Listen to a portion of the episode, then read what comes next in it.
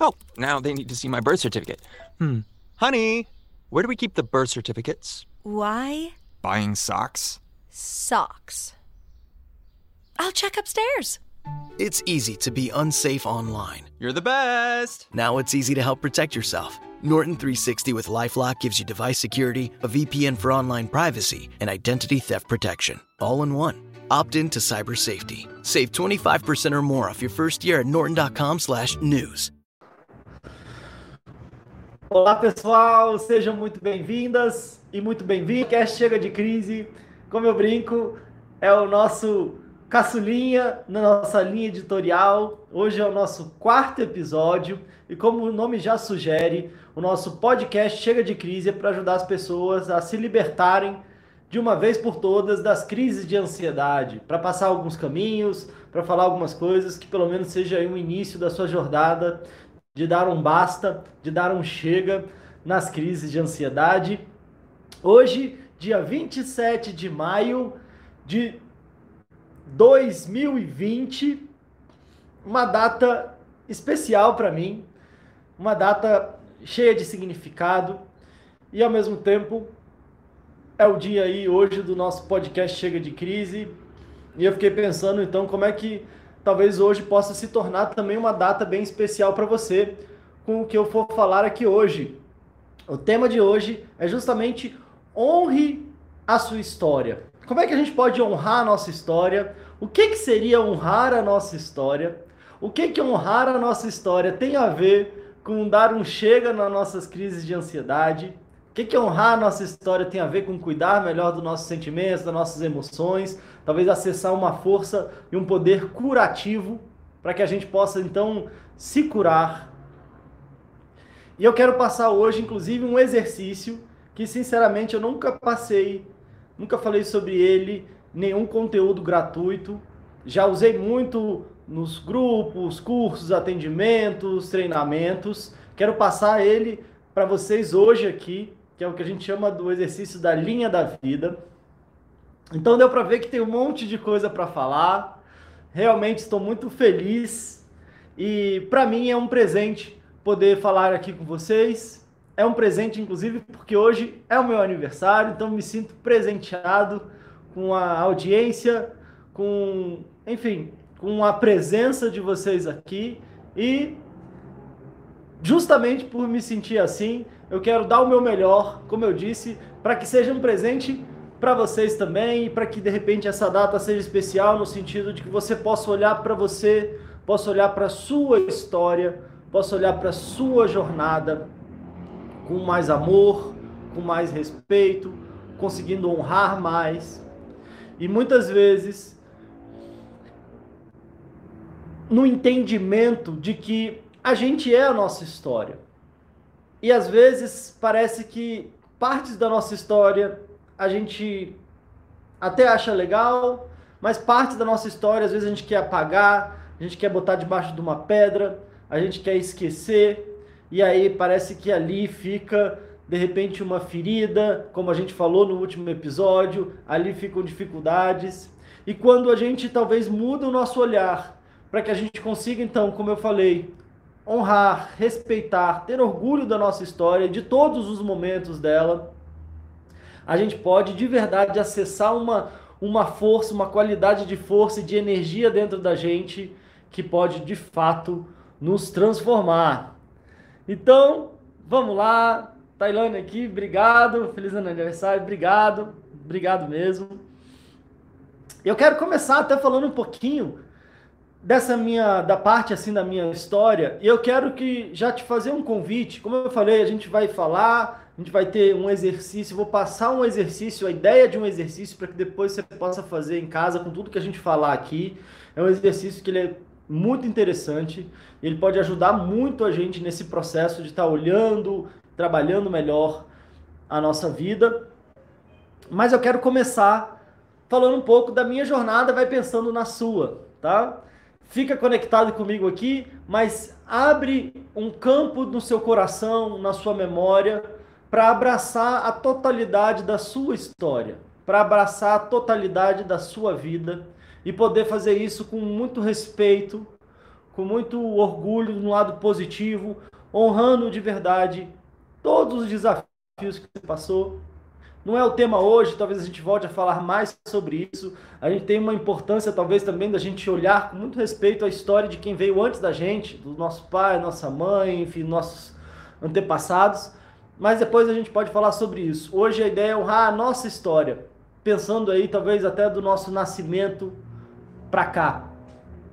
E hoje sim, dia 27 de maio é meu aniversário, mas tem alguns elementos aí especiais que eu gostaria de compartilhar com vocês. Se conectem comigo sem deixar de se conectarem com vocês mesmos. Pelo contrário, a ideia do nosso podcast de hoje é auxiliar a sua conexão consigo mesmo, com a sua história, e eu só quero ser um facilitador, e a minha história aqui eu só quero que seja é, um, não um exemplo a ser seguido, mas uma reflexão para que você se conecte ainda mais consigo mesmo. E como eu disse, não só hoje é meu aniversário, hoje eu faço 36 anos. Mas tem um elemento interessante, tem um elemento que acho que vale a pena compartilhar. É que há 18 anos atrás, exatamente há 18 anos atrás, no dia 27 de maio de 2002, eu tive o meu primeiro dia de aula na Universidade de Brasília, começando a minha graduação em psicologia. Então, como eu estava brincando ontem, estava eu há 18 anos atrás, talvez aí há uns 15 quilos a menos, há uns 18 anos a menos. Lembro que morava com meu pai, fui lá, peguei um ônibus, morava na Asa aqui em Brasília, Universidade de Brasília, NASA Norte, fui lá, peguei um ônibus e fui descendo ali a L2 até descer ali na Universidade de Brasília, meio perdido, meio encantado. E agora, minha primeira aula, onde é que vai ser? Eu lembro que eu encontrei um colega que, enfim, é, é amigo até hoje, que a gente ficava ficou perdido. Onde é que é a nossa aula? E a gente foi descobrir que a nossa aula era lá longe, a gente achou até que eram uns veteranos querendo dar um trote na gente, porque era um outro prédio, mais de um quilômetro de distância, o, campo, o campus ali da, da Universidade de Brasília é bem grande, e aí a gente, meio na dúvida, foi indo junto, tá, estabeleceu ali uma amizade que, enfim, perdura aí há bastante tempo. E o mais interessante é que eu tinha 18 anos. Então eu tinha acabado de fazer 18 anos, há 18 anos atrás, e estava ali ingressando numa jornada que seria um grande marco na minha vida também. Então, é, não quis deixar passar batido isso e ao mesmo tempo dá para dar essa sensação de tá bem ali essa data, 18 anos atrás, eu tinha 18 anos, então a metade da minha vida. Então dá para de repente celebrar a metade da minha vida para cá talvez ao iniciar essa jornada na graduação de psicologia, ao mesmo tempo nesse ano de 2002, e aí você pode falar, Pedro, mas como é que um, um primeiro semestre, foi o primeiro semestre de 2002, começa no dia 27 de maio? Isso aí não está batendo. Pois é, realmente é difícil de acreditar. O que houve foi uma grande greve antes de começar. Então, essa greve que teve adiou, inclusive, essa minha última prova. Eu passei pelo PAIS, né, que é o Programa de Avaliação Seriado aqui da Universidade de Brasília. E aí adiaram a prova e adiaram muito o início das aulas, né? Então, foi o primeiro semestre que começou quase em junho, né? O primeiro semestre começou no dia 27 de maio e por conta de uma greve, não lembro se era greve dos professores, dos alunos, assim como agora, por exemplo, teve toda uma paralisação, né? Eles acabaram adiando o semestre. Nessa época não adiaram, mas quer dizer, eles adiaram, não, não dessa forma eles, eles cancelaram o semestre e o semestre vai começar agora, né? Lá na época eles só adiaram o semestre e aí por isso começou no dia 27 de maio. Mas antes desse meu aniversário, eu tinha também começado uma formação, num curso de formação em terapia comunitária, que a gente chama hoje de terapia comunitária integrativa, que é uma metodologia desenvolvida e criada pelo professor doutor Adalberto Barreto, psiquiatra, doutor em antropologia, pós-doutor, enfim, um monte de coisa. Ele viajou para a Europa, ficou fazendo doutorado, pós-doutorado, depois voltou e ao perceber ele do Ceará, de Fortaleza, ao perceber a, a própria impotência diante de cuidar das pessoas ali em diferentes situações, em diferentes contextos, e ele percebendo que não era com o receituário dele ali de psiquiatra, muitas vezes ao indicar um remédio para as pessoas ali que talvez não tinham nem condições de comprar o remédio, muito, muito mais que é, talvez ali o que elas estavam vivendo não era só uma questão de remédio. E aí ele criou a, criou a metodologia da terapia comunitária, que é uma metodologia de se trabalhar em grupo e de perceber o grupo tem os seus desafios, mas também tem as suas soluções quando a gente facilita essa integração, essa partilha de experiências. E aí eu de verdade sou muito grato a esse momento, porque foi um curso que foi temos módulos, e aí a gente começou até antes desse dia, do dia 27 de maio lá de 2002, e aí a gente ia tendo módulos de dois em dois meses, por aí, de três em três meses, mas a gente já tinha que começar atuando e já começar trabalhando com os grupos. E aí a gente teve, inclusive, um grupo que perdurou aí durante nove anos. Eu, mais alguns colegas que fizeram a formação também, que foram entrando também ao longo do tempo, na Candangolândia, cidade satélite, um bairro aqui de Brasília. E aí a gente tinha toda terça-feira, às quatro horas, a nossa roda de terapia comunitária. Então, é, me traz uma, uma sensação muito boa de me lembrar dessa época e, e, perceber ali talvez o início de uma grande jornada, de poder me perceber como um facilitador, não como um salvador da pátria, não como alguém que de cima para baixo vai curar alguém ou vai resolver os problemas de alguém, mas sim alguém que pode facilitar esse processo. E aí ao longo desses 18 anos, talvez uma jornada aí de desafios altos e baixos, como a vida de todo mundo, mas percebo lá atrás, nesses, aos 18 anos atrás, um grande início dessa jornada que as coisas foram acontecendo, né? Obrigado, José Antônio aqui, feliz aniversário, Fernanda, boa tarde, obrigado, obrigado, gente. E como eu falei, estou falando aqui da minha história, mas peço muito que vocês não se desconectem da sua. Pelo contrário, conecte ainda mais, até porque qual é o tema de hoje? É honre a sua história. Como é que a gente pode honrar a nossa história? Então, como eu disse, eu agradeço aqui a atenção de vocês, estou falando da minha, e quero falar sobre alguns elementos, porque talvez até nessa parte, ah, que legal, tá falando que fez, que começou, mas como eu disse, muitas vezes os nossos pontos de virada, os nossos pontos como tem no livro do Flávio Augusto, ponto de inflexão, que são momentos onde a nossa vida, de alguma forma, ela é decidida. E não são momentos, às vezes, tão bonitos, tão legais de se contar. São momentos, às vezes, dolorosos, são momentos difíceis, momentos de vulnerabilidade. Mas, ao mesmo tempo, são esses momentos de vulnerabilidade, de dúvida, de sofrimento, que, dependendo de como a gente lida com eles, são pontos de virada na nossa vida. E quanto mais a gente percebe isso nos momentos que a gente viveu lá atrás, mais força a gente traz para a nossa vida hoje. E talvez hoje a gente esteja também vivendo um momento de dificuldade, de crise. A gente vive um momento de crise externa, com toda essa questão do isolamento, uma questão econômica, uma questão de saúde no país e no mundo. Ao mesmo tempo, a gente pode estar vivendo nossas crises internas, sejam elas crises de ansiedade, sejam elas outras crises, dificuldades no campo pessoal, no campo profissional, no campo dos relacionamentos.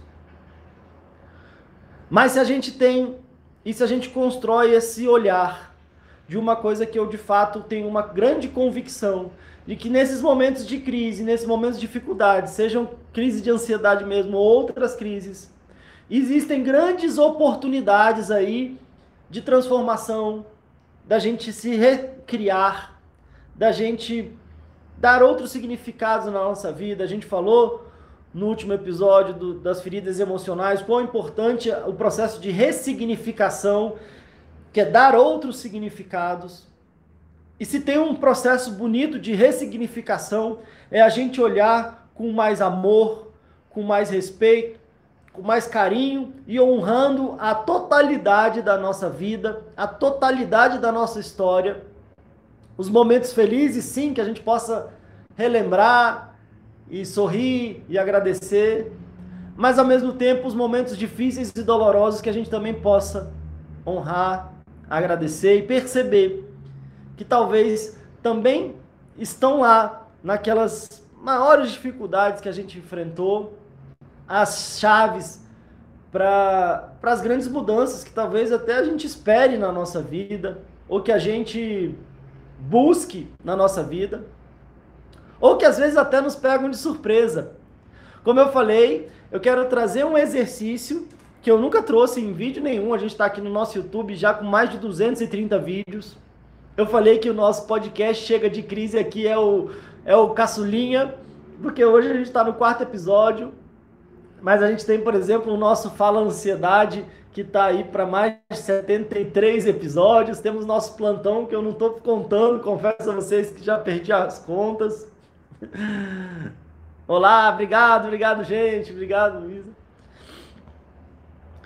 E então tem muita coisa aí para trás, mas esse exercício da linha da vida eu não compartilhei aqui ainda e eu quero compartilhar com vocês Seja para que vocês possam fazer agora, seja para que vocês possam fazer depois. E esse é um exercício interessante, porque se a gente coloca ali num papel, a gente. Isso nos ajuda a ir pensando na nossa vida, pensando na nossa história e vendo marcos, momentos significativos, momentos importantes, momentos de grande emoção, às vezes momentos de grande dor. E quando a gente vai encaixando ali, a gente vai vendo um monte de coisa que a gente viveu.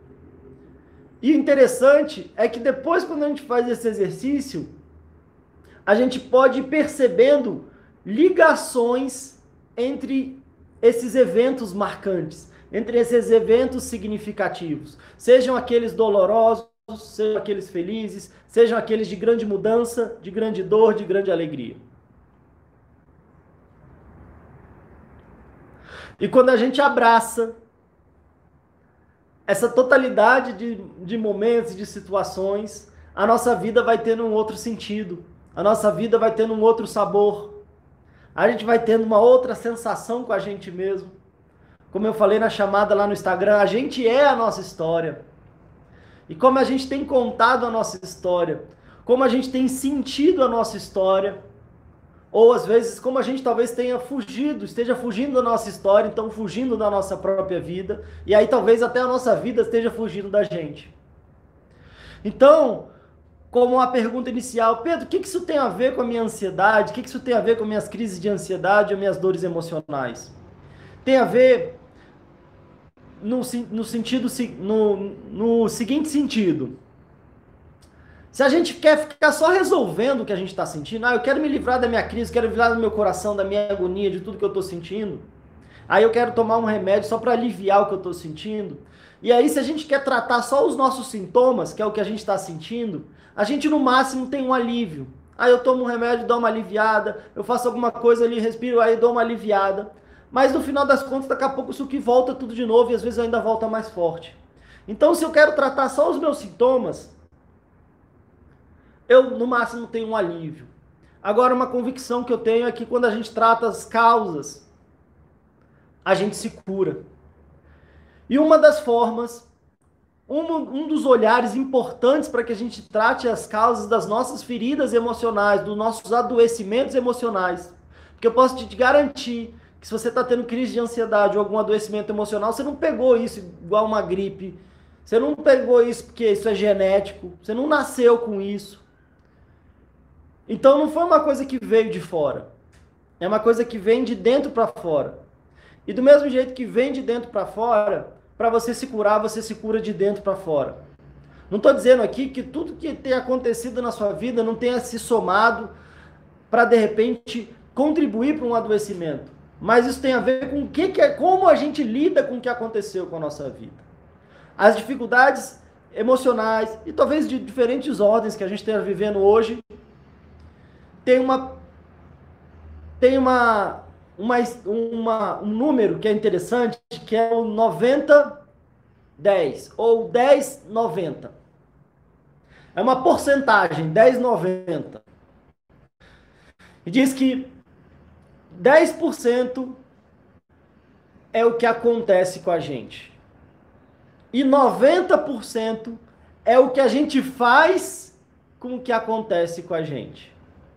Então, quero deixar bem claro aqui para você um convite de autorresponsabilização, não de culpa, mas de autorresponsabilização se talvez você esteja num momento difícil, delicado, doloroso da sua vida, e a ideia aqui não é trazer nenhum tipo de julgamento, mas pelo contrário, compreensão, amorosidade e quem sabe apresentar alguns caminhos positivos para que você se liberte do que você está vivenciando, que você consiga se curar daqui, desse seu adoecimento, se é o caso. E aí eu quero fazer esse convite para essa reflexão, que talvez o que você esteja tendo hoje tenha a ver 10% do que você está sofrendo hoje tem a ver com o que aconteceu com você. Talvez o que fizeram com você, as circunstâncias que você não tinha como prever, não tinha como controlar. E 10% tem a ver com o que aconteceu com você, que veio de fora. E 90% talvez tenha a ver com que você, como você lidou ou como você tem lidado com o que acontece com você. E talvez fique claro aí, então, que entre 10 e 90, a gente há de convir que esse 90 ele é muito mais importante. E aí não é só um jogo de número, um jogo de palavra, não sei se exatamente teve um estudo científico pra, e estatístico para tirar esses 10, 90. Mas uma coisa que a gente pode perceber, e uma coisa que eu posso de verdade falar para vocês aqui, que ao longo desses 18 anos, sejam lá conduzindo grupos lá da terapia comunitária, seja estudando psicologia, seja depois como psicólogo atuando em diferentes frentes, atendendo muito no consultório, também trabalhando de outras formas, com cursos, treinamentos, enfim. O que a gente percebe é que às vezes pessoas que passaram por situações que quando a gente olha, a gente fala: "Meu Deus, eu não aguentava nem metade disso" de repente conseguiram transformar a vida e construir uma história para si mesmo e para os outros de contribuição inimagináveis. E às vezes pessoas que de repente tiveram talvez uma vida que a gente olha e fala, poxa, que uma vida tranquila, uma vida de abundância, de repente às vezes estavam ali em situações muito tristes, muito dolorosas, muito sofridas, muito adoecidas. O que nos leva a refletir sobre essa questão que de fato talvez 10% do que a gente está vivendo hoje da nossa vida tem a ver com o que fizeram com a gente. E 90% tem a ver com o que, que a gente fez do que aconteceu na nossa vida. O que, que a gente fez do que fizeram com a gente. Então é nessa perspectiva que envolve o nosso papo de hoje. Porque talvez eu não controlo, não consegui controlar os 10%, mas está nas minhas mãos os 90%. Como é que eu vou lidar com as coisas que aconteceram na minha vida? E eu acredito muito que quando a gente olha com carinho, com amor, tentando é, aceitar, compreender, crescer a partir do que aconteceu com a gente, honrando cada minutinho da nossa história, cada momento difícil, doloroso, complicado, alegre, e a, a, abraçar a totalidade da nossa vida, da nossa história, a gente promove essa força, essa esse empoderamento que nos faz ter energia para transformar o que tem que ser transformado, aceitar aquilo que não está nas nossas mãos transformar, mas principalmente nos curarmos desses adoecimentos emocionais que tem a ver talvez até uma pelo menos uma parte com o fato da gente às vezes não aceitar e não conseguir abraçar a nossa vida. Talvez por dor, por vergonha, por é, às vezes até situações traumáticas que parece que eu prefiro apagar, coisas que eu falo, isso aí eu já superei, mas eu só varri para debaixo do tapete sem que eu perceba, aquilo fica lá me cutucando, me machucando. Eu quero agora falar de como é que é esse exercício Eu quero falar como é que a gente pode fazer esse exercício. Antes tem até uma pergunta aqui do José Antônio: como posso me desligar de amizades que já me fizeram muito feliz na minha vida, mas hoje me deixam mal e contribuem muito para a minha ansiedade? A Maria Justina me dando parabéns aqui também, muito obrigado. Bom, José, boa pergunta. Tem a ver com o nosso tema, então eu acho que dá para encaixar aqui a resposta nesse momento. Você pergunta como é que você pode se desligar de amizades que já te fizeram muito feliz na sua história, mas hoje te deixam mal e contribuem, você sente que contribuem para a sua ansiedade. Então, José, honrar a sua história, eu acho que pode ajudar muito nisso. Honrar essas amizades, eu acho que pode ajudar muito nisso. E ao mesmo tempo, trazer a responsabilidade das suas decisões, da sua vida e do seu bem-estar para si mesmo. Então, o que, que eu acho que pode ser interessante? Fazer as duas coisas. Poder honrar agradecer essas pessoas, se você sente que elas te ajudaram a se sentir muito feliz, foram pessoas importantes na nossa história, da sua história, eu sugiro que você não simplesmente apague e finge que isso não aconteceu. Não ignore o que teve de bom. Ao mesmo tempo, se você percebe que atualmente isso não tem te feito bem, também é uma responsabilidade sua cuidar do seu bem-estar. E aí pode ser feito sem julgamento, sem condenação, mas com clareza, com abertura, com sinceridade. Não sei se vem ao caso você falar com eles, mas pelo menos falar alguma coisa para você e talvez até para eles. Se talvez você percebe que eles seguiram um caminho que não é mais o seu caminho, tá tudo bem. E talvez internamente possa sugerir para você aqui, é claro que vale pra, a pena você é, refletir e avaliar o que eu estou dizendo aqui. Claro que não é para você simplesmente copiar cegamente o que eu estou sugerindo, mas talvez sirva como uma reflexão para você e para muita gente que está assistindo, que às vezes essas coisas acontecem, né? Às vezes a gente está num relacionamento de amizade, familiar, relacionamento amoroso, e de repente a gente percebe que estamos seguindo caminhos diferentes. E aí eu posso, de repente, trazer, falando para mim mesmo ou para a pessoa, ou para as pessoas, olha, você vai estar sempre na minha história. Os momentos que a gente viveu junto, o que eu aprendi com você, o que eu cresci com você, com vocês, a felicidade que vocês me promoveram, o aprendizado, aqueles momentos foram lindos, foram fantásticos. Eu vou guardar sempre no meu coração um espaço de carinho, de amor dentro do meu coração dessa jornada, dessa época que a gente teve juntos. Mas agora Talvez por um motivo ou outro, você vai saber o motivo. Talvez a gente esteja seguindo caminhos diferentes. E eu não quero julgar o seu caminho. Eu não quero julgar, e nem quem sou eu para julgar ou condenar o seu caminho, as suas atitudes. Mas talvez nesse momento eu enxergo que o melhor caminho para mim, para o meu bem-estar, para a minha felicidade, já que agora eu percebo que eu sou responsável pelo meu caminho, pelo meu bem-estar. Eu não vou mais depositar em você uma coisa que é minha. Eu não vou mais querer culpar você ou vocês por uma coisa que é minha. Mas nesse momento, eu preciso assumir a responsabilidade do meu cuidado e a minha jornada vai ser por esse caminho aqui. Eu percebo que o meu caminhar é por esse lado.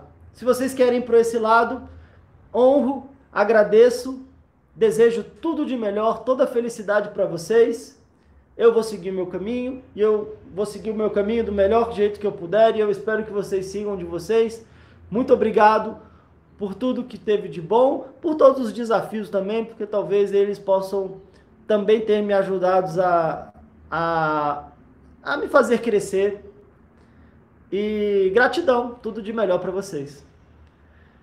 E aí então, não sei, José, se faz sentido isso para você, se você consegue talvez adaptar o que eu estou falando e se fizer sentido para você, quem sabe aí você consiga tanto isso, honrar o que teve de bom, agradecer e se responsabilizar por você, pela sua saúde, pelo seu caminho e se talvez há caminhos divergentes, Que tudo de bom, cada um siga o seu em paz, né?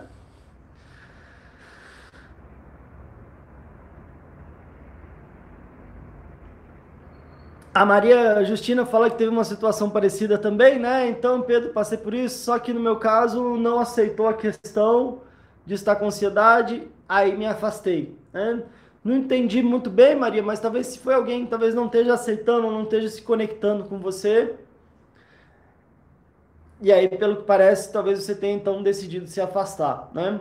E aí, gente, o mais interessante, obrigado pelo seu comentário também, Maria. Eu acho que tem uma, uma coisa a ver que eu quero falar com vocês sobre isso. O mais interessante é que se a gente consegue olhar com amor, tirar esse olhar de, de crítica, de julgamento, e a gente olhar para a nossa história com muito amor, com compaixão, com respeito, honrando cada momento, cada história, cada relação a gente começa a olhar para o mundo também com mais respeito e honrando a história de cada um.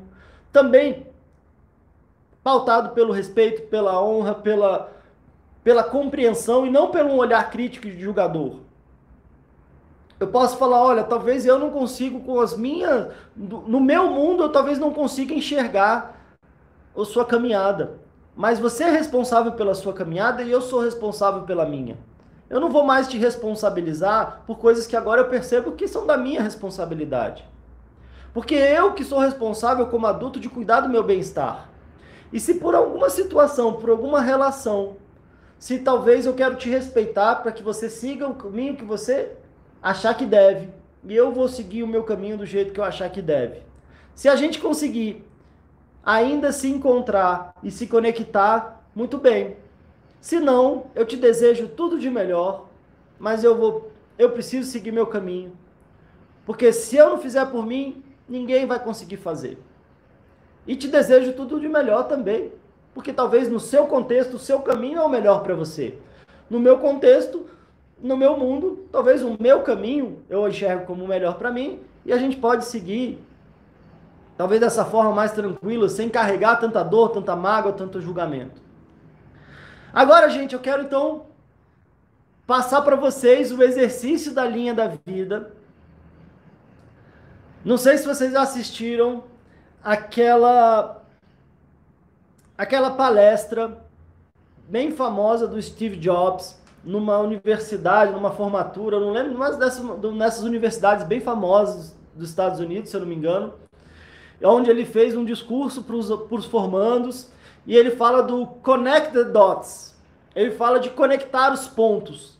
Ele diz que muitas vezes ao longo da nossa vida a gente vai passando por várias situações e às vezes talvez meio perdido, às vezes uma coisa dá certo, outra não dá certo, e a gente vai passando por um monte de coisa na nossa vida. Mas é só quando a gente olha para trás é que a gente consegue conectar os pontos, que é connect the dots. Às vezes quando a gente olha para trás a gente vai conectando as coisas. Olhando para frente a gente vai vivendo.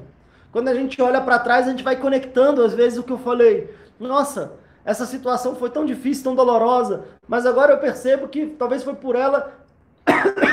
Desculpa.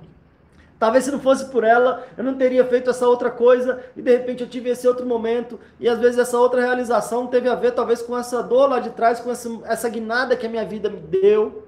Talvez eu tive uma mudança, uma grande perda, e aí eu tive que desenvolver novas habilidades, eu tive que desenvolver novos processos, e de repente a minha, caminho, minha vida foi para um outro percurso.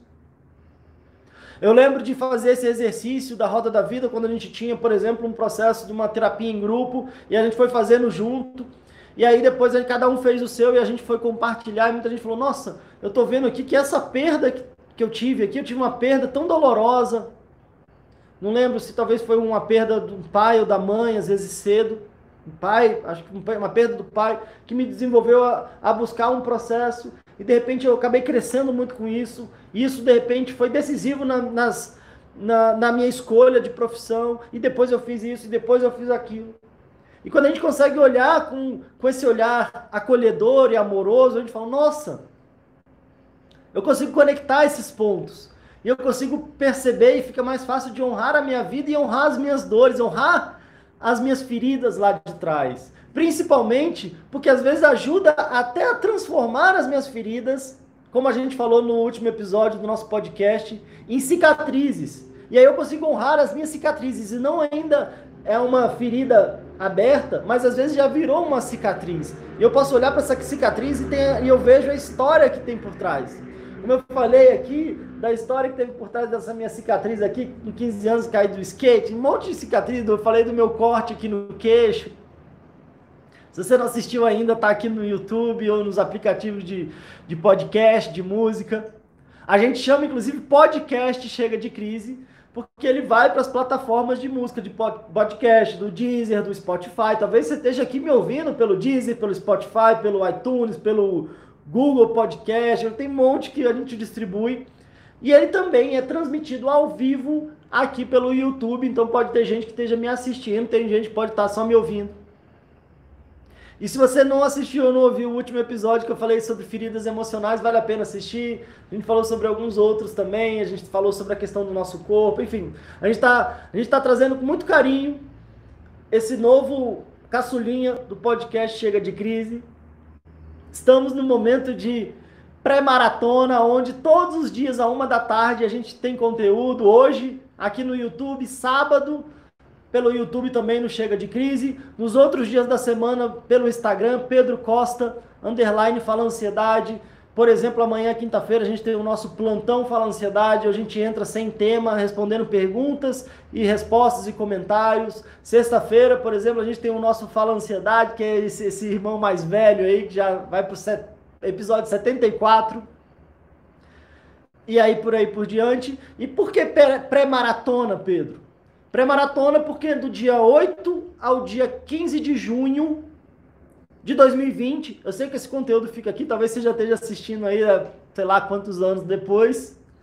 Mas do dia 8 ao dia 15 de junho de 2020, a gente vai ter a nossa maratona Chega de Crise, que é um evento 100% online, gratuito. Você pode se inscrever, inclusive na descrição aqui do meu vídeo do YouTube. Você pode se inscrever lá pelo meu Instagram, lá na minha bio também tem uma orientação. Você precisa só colocar seu e-mail, confirmar lá seu e-mail e vamos se preparar nessa pré-maratona. Ninguém vai correr uma maratona de bobeira, né? A gente vai começar correndo uma maratona de bobeira. Então é bom a gente se preparar, por isso que a gente está na pré-maratona, para que a gente faça a inscrição, participe da maratona, chega de crise, também sempre nessa orientação de ajudar as pessoas a se libertarem das crises de ansiedade. Eu já falo sobre ansiedade há vários anos. E o que eu tenho percebido nos últimos tempos é que a maioria das pessoas que me assistiam, que me acompanhavam, estavam tendo crise de ansiedade com frequência. Infelizmente, uma grande parte estavam tendo crise de ansiedade diárias. Então, não só o movimento de ajudar as pessoas com essas questões emocionais, ajudar as pessoas a equilibrarem, superarem a própria ansiedade, mas ajudarem, desculpa, ajudarem as pessoas a se libertarem das crises de ansiedade. E eu acredito que a gente se liberta de verdade das crises de ansiedade quando a gente para de querer ficar só remediando os nossos sintomas e que a gente encare as causas. E uma delas, e um processo de transformação tem a ver com a gente olhar, honrar, respeitar e parar de julgar e de condenar a nossa história. Isso tem a ver com a nossa autoestima, isso tem a ver com o nosso poder pessoal. Isso tem a ver com a nossa capacidade de transformar a nossa vida. Eu não ia fazer aqui no papel, não. Mas me deu vontade de mostrar aqui no papel para vocês. Então vocês vão me dar um minutinho aqui que eu vou pegar, eu tenho caneta e papel. E a gente vai fazer isso aqui. Aqui agora. Vou mostrar para vocês, como eu falei, um exercício que eu nunca mostrei aqui de forma gratuita. Mas a intenção aqui é, é colaborar ao máximo. Se você pegar uma folha de papel, pode ser agora, pode ser depois.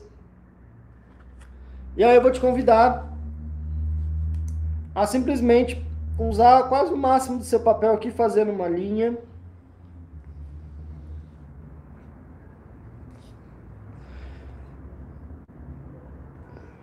Eu não sei se vai sair até o contrário.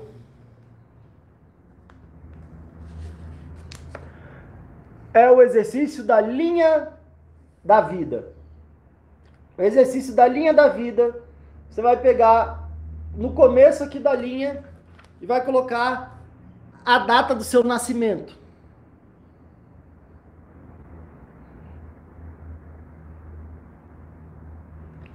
E no final dessa linha, você vai colocar a data de hoje, do dia que você fizer esse exercício.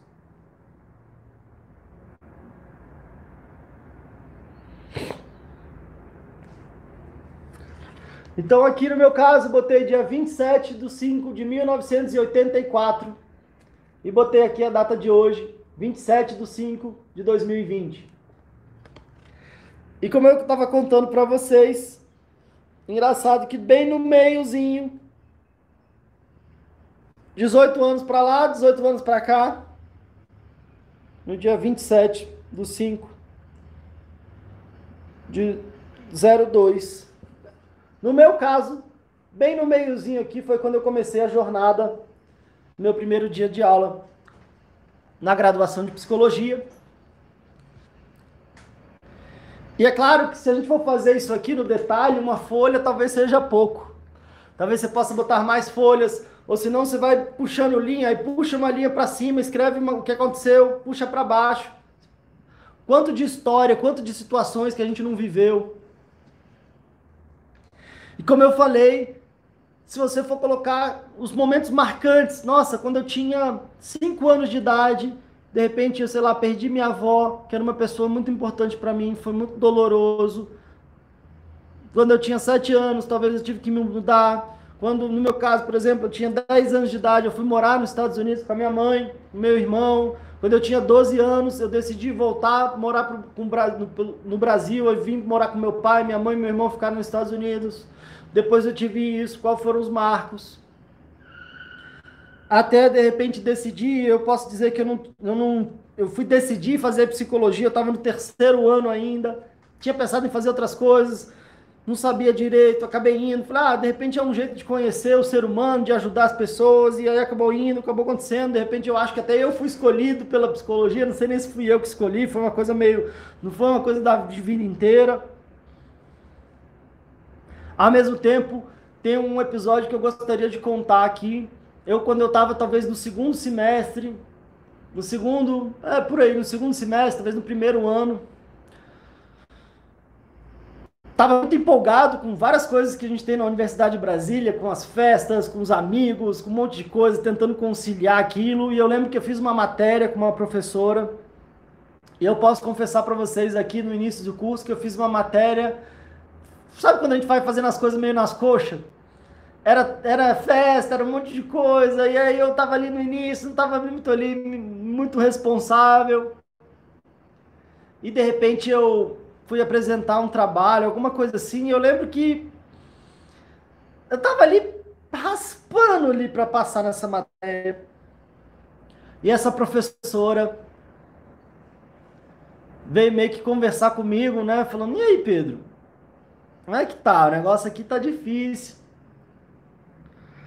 Tá tendo alguma dificuldade? Posso te ajudar em alguma coisa? Pelo que você escreveu aqui, dá para ver que você tem, tem, tem conteúdo, tem coisa aí, mas eu tô sentindo que falta engajamento da sua parte, talvez, falte talvez um pouco mais de interesse. O que está acontecendo aqui? Eu também, como é que eu posso te ajudar? E ao mesmo tempo, foi interessante que. E, aqui, ó me arrepio até quando eu penso nesse momento e voltando um pouco nessa minha história, porque eu senti ali naquele momento um grande marco, no momento também de vulnerabilidade, como estou dizendo aqui, no momento de talvez um certo descompromisso, uma falta de, de responsabilidade, de maturidade da minha parte ali, 19 anos. Mas eu senti ali daquela professora que parece que ela estava acreditando em mim mais do que eu estava acreditando em mim naquele momento. Ela estava olhando para mim, parece que com mais confiança, talvez até com mais respeito, honrando mais ali a minha história e minha jornada do que talvez eu tivesse dando conta de fazer isso naquela hora. E foi interessante que eu acabei passando nessa matéria, raspando. Mas uma coisa eu não esqueci, que foi desse vínculo, essa relação com a sua professora. Professora, doutora Regina Pedrosa, uma das grandes mestres que eu tive ao longo da minha graduação e que eu tenho uma gratidão e, como a gente já falou, uma dívida simbólica com ela, porque a dívida simbólica você não paga com quem você contraiu. Não tem o que fizer que eu vou pagar para a Regina, o que ela me ajudou, o que ela me ensinou. Eu só posso passar para frente, eu só posso pagar essa dívida para frente. E no semestre seguinte, eu estava lá pegando uma outra matéria que eu fiz com ela, e aí já mais engajado, querendo aprender mais, me dedicando mais. Inclusive o que foi percebido por ela. E aí ela ao me validar, falou, poxa Pedro, você tá diferente esse semestre, hein? Parece que agora você tá caprichando mais, parece que você tá vindo, você tá, você tá se comprometendo, tá matando aula. E eu tive um privilégio e um orgulho de fazer muito dos meus créditos na Universidade de Brasília com a professora Regina Pedrosa.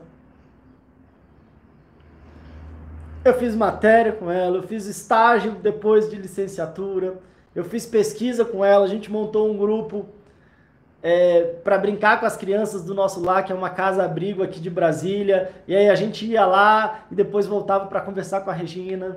Tivemos o privilégio, eu e mais um colega, a gente fez o nosso estágio e licenciatura, levando outros alunos a irem brincar com as crianças e depois, é, enfim, né, elaborar, falar da importância do brincar. A gente teve o privilégio, o orgulho de apresentar um trabalho juntos no congresso. E eu depois fiz também outras matérias, outras pesquisas, fiz estágio na clínica. A primeira vez que eu comecei a atender na clínica foi sobre a supervisão dessa professora também. E que, enfim, talvez naquele momentozinho, onde talvez eu não estava tão comprometido, teve alguém que olhou para mim e falou: Peraí, eu acredito em você. Eu sei que você tá meio dando uma de malandro aqui, querendo matar a aula, querendo ir para as festas, querendo curtir, mas tem coisa aí em você. Tem coisa dentro de você que talvez nem você esteja vendo agora.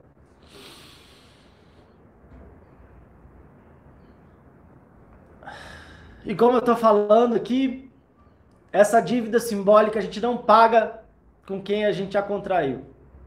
E a dívida simbólica, inclusive, é um termo que pelo menos eu ouvi do Freud, que ele dizia isso também dos mestres que ele teve, depois ele se dedicou muito também, seja a dar aulas e atender. E eu quero falar para você aqui agora que você está me ouvindo ou está me vendo. E mesmo que eu não esteja conseguindo te enxergar agora, eu quero de verdade falar com você com toda essa emoção que eu estou sentindo agora por lembrar desse momento da minha história. Enxergou mais dentro de mim do que eu estava conseguindo enxergar.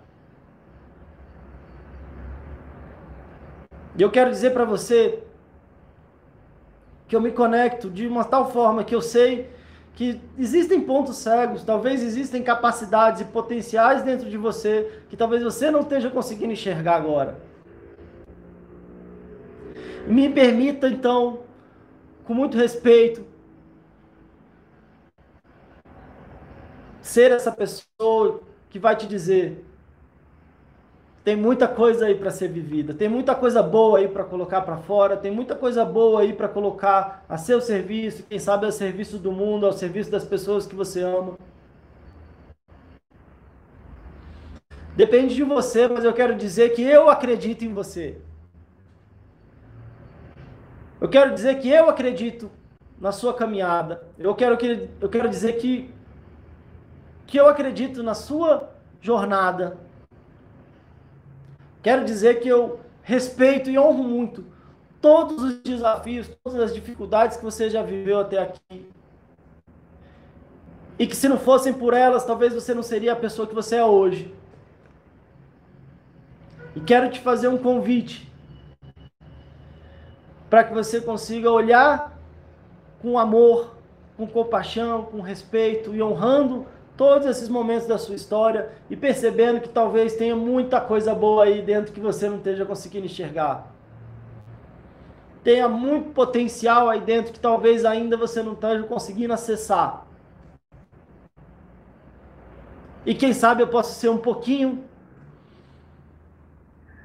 um pouquinho para você como tantão que a Regina, tantos outros mestres, meus pais, enfim, tantas pessoas, eu estou trazendo esse exemplo da Regina, sim, ela foi muito importante na minha graduação, teve o professor Adalberto Barreto, teve meus próprios colegas, teve as próprias questões que eu fiz, as próprias dificuldades, é, não, não, aqui não é a ideia de se arrepender, pelo contrário, de agradecer, de honrar, às vezes os tropeços, as quedas, as, a, a gente bate a cabeça, a gente aprende também, mas eu quero que talvez seja um pouquinho dessa pessoa que estão olhando para você, pelo menos você talvez está me vendo ou estão me ouvindo, e eu posso dizer que eu acredito em você.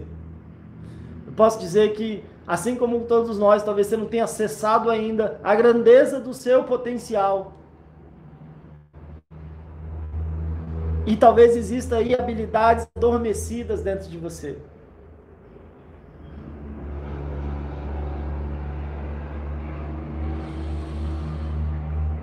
Talvez eu ressalte um outro momento. Daria para falar um monte de coisa. Mas eu ressalto um outro momento. Finalmente me formei. Formei em cinco anos e meio. Uma boa média até para a nossa Universidade de Brasília. O mínimo eram cinco. E muito feliz, fui fazer um monte de coisa, fui trabalhar, trabalhar numa ONG, fazer um monte de coisa, atender também desde lá, então. E chegou um momento difícil e doloroso, difícil da minha vida, quando minha filha já tinha nascido, aí já em 2014, e eu acabei me separando. E eventualmente, como a mãe da minha filha não morava aqui, ela morava aqui em Brasília, mas a família toda dela estava no sul e ela acabou sendo importante para ela se mudar para o sul e eu tinha minha vida aqui em Brasília, trabalho tudo mais. E ao mesmo tempo, nesse momento de dor, de distanciamento, de algo muito complicado, eu pensei para mim mesmo: nossa, eu não vou deixar de ser pai da minha filha, eu vou precisar me reinventar, eu preciso trabalhar mais, eu preciso trabalhar melhor, eu preciso ganhar mais, eu preciso contribuir mais, eu preciso de dinheiro agora para viajar para Porto Alegre quando, muitas vezes por ano, eu preciso pagar a escola da minha filha, as mãos coisas, enfim, manter minha vida. Nesse momento de dor, nesse momento de dificuldade, que talvez também seja uma, um risquinho aqui na linha da vida, eu falei, o que, que eu vou fazer? Além de sofrer, além de querer culpar o mundo, ou me sentir culpado, o que, que eu vou fazer aqui? E foi um momento de virada onde eu fui buscando também outras formações, fiz cursos, fiz, aprendi um monte de coisa. Fui fazendo um curso para trabalhar, para atuar na internet também, para fazer, produzir conteúdo, para ter é, outra especialização de ter mais recursos, mais ferramentas para ajudar melhor as pessoas. Acredito muito que a, a, o que a gente ganha está relacionado ao que a gente oferece. E talvez se não fosse a gente, eu, não fosse esse marco de dor e dificuldade, eu não estaria aqui falando com vocês hoje. E o quanto que a minha vida depois se transformou. Hoje minha filha está com seis anos, eu estava falando com ela aqui antes, ela fez um, todo um cartãozinho bonito para mim. E a gente está muito conectado mesmo à distância. Esse ano ainda a gente já estava junto no aniversário dela lá em Florianópolis. Depois veio toda essa pandemia. Minha outra filha nasceu agora em fevereiro. E as duas, uma estava no meu colo, outra no celular, e a gente conectado. E de repente a gente podendo ter esse privilégio de falar com vocês aqui. Podendo ter o privilégio de logo mais agora à tarde, a gente vai estar tá encerrando o primeiro ciclo da turma do treinamento online Chega de Crise dos nossos alunos que estão, enfim, já está fechando esse, esse primeiro ciclo com muita alegria. É um presente para mim também poder estar tá falando com vocês aqui. É um presente para mim estar tá conectando com os alunos, cada um de uma parte do Brasil. Tem uma, uma aluna, por exemplo, que está falando de Londres. E a gente está se conectando através da internet, a gente está crescendo junto. E é claro que teria vários outros momentos para falar sobre dificuldades, sobre momentos de virada, sobre grande dor, sobre grande transformação. Assim como você for olhar e for colocar aqui na sua linha da vida. E se você for pensando, cada momento de grande emoção, de dificuldade, de dor, depois os momentos de alegria, de conquista, de desafios, e você for fazendo risquinho e anotando e fazendo, você vai depois poder olhar para sua vida e falar: Poxa, é isso aí. e aí talvez a gente possa até puxar um recurso musical do Roberto Carlos. Que se chorei ou se sorri, o importante é que emoções eu vivi, né? e a gente pode olhar e perceber que se a gente sorriu, se a gente chorou, a gente viveu. E com esse respeito, com esse orgulho, com essa honra, a gente pode olhar, agradecer e perceber que ainda tem muito pela frente. A linha termina aqui no exercício na data de hoje, mas ela, a nossa vida segue. E dependendo de como a gente olha para o que veio para trás, a gente consegue transformar o que vem para frente. É uma forma de curar as feridas, de desatar os nós. É uma forma de se fortalecer, de se empoderar, de se emocionar. É uma forma de, de se orgulhar, às vezes, da própria dificuldade, da própria dor e saber: eu não seria a pessoa que eu sou hoje se não fosse por aqueles desafios. Doeu, doeu pra caramba, chorei, chorei. E já que a gente está com essa licença poética de, de música, que deu para ver que não é o meu forte.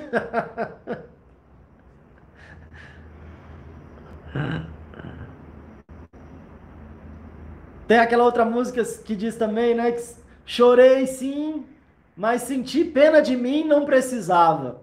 Ali onde eu chorei, qualquer um chorava.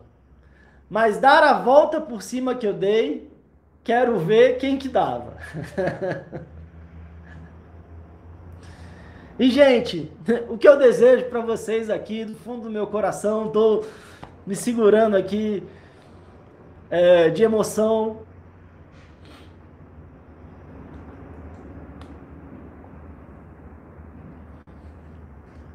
Mas o que eu desejo para vocês, do fundo do meu coração, é que você possa olhar para trás, sorrir e agradecer pelos momentos felizes, alegres, pelo amor que você recebeu, que te fez estar vivo aqui.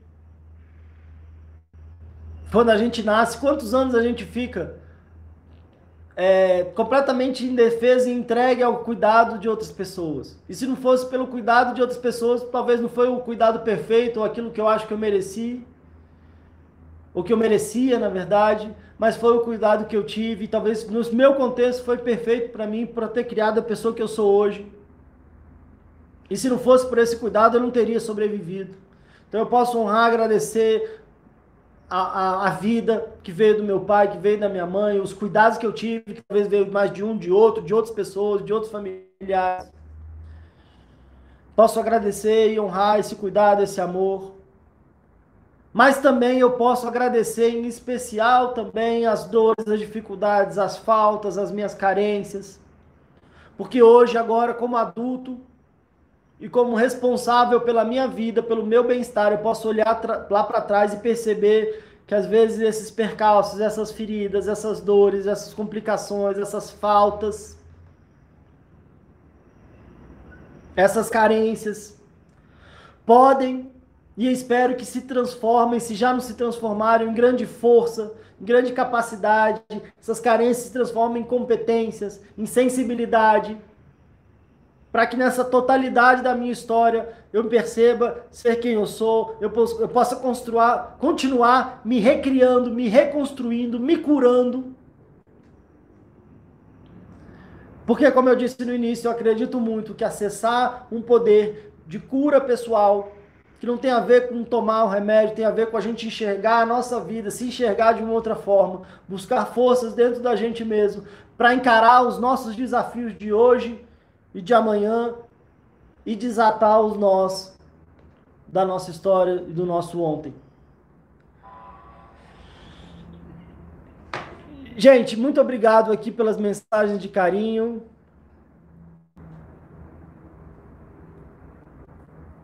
São tantas emoções, é verdade. Obrigado, Jorge. Obrigado, Tailane. Continuem comigo. Se vocês estão aqui ainda em maio para junho, nossa pré-maratona, todos os dias a uma da tarde. Amanhã a gente vai estar no Instagram, por exemplo, Pedro Costa underline fala ansiedade. Quarta e sábado é aqui pelo YouTube, depois a gente espalha aí para os outros aplicativos de podcast, nos outros dias da semana lá pelo Instagram. Faça sua inscrição se você ainda não fez na nossa maratona Chega de Crise, que vai do dia 8 ao dia 15 de junho. Só vem maratona, isso aí, José. E é isso, gente. Tamo junto. Um beijo para vocês. Obrigado pela atenção, pelas palavras, pela paciência, pela audiência. Beijo no coração de vocês e até a próxima. Oh, now they need to see my birth certificate. Hmm. Honey, where do we keep the birth certificates? Why Buying socks? socks? I'll check upstairs. It's easy to be unsafe online. You're the best! Now it's easy to help protect yourself. Norton 360 with Lifelock gives you device security, a VPN for online privacy, and identity theft protection. All in one. Opt in to cyber safety. Save 25% or more off your first year at norton.com slash news. Hello, beautiful. I'm Amy Errett, founder of Madison Reed, a hair color company I named after my daughter. Experience gorgeous, lasting, high quality hair color made with ingredients you could feel good about, with consistent results every time. It's easy to find your perfect shade. Book a complimentary video hair color consultation with a licensed colorist on madison reed.com and get 10% off plus free shipping on your first color kit. Use code RADIO10. That's code RADIO10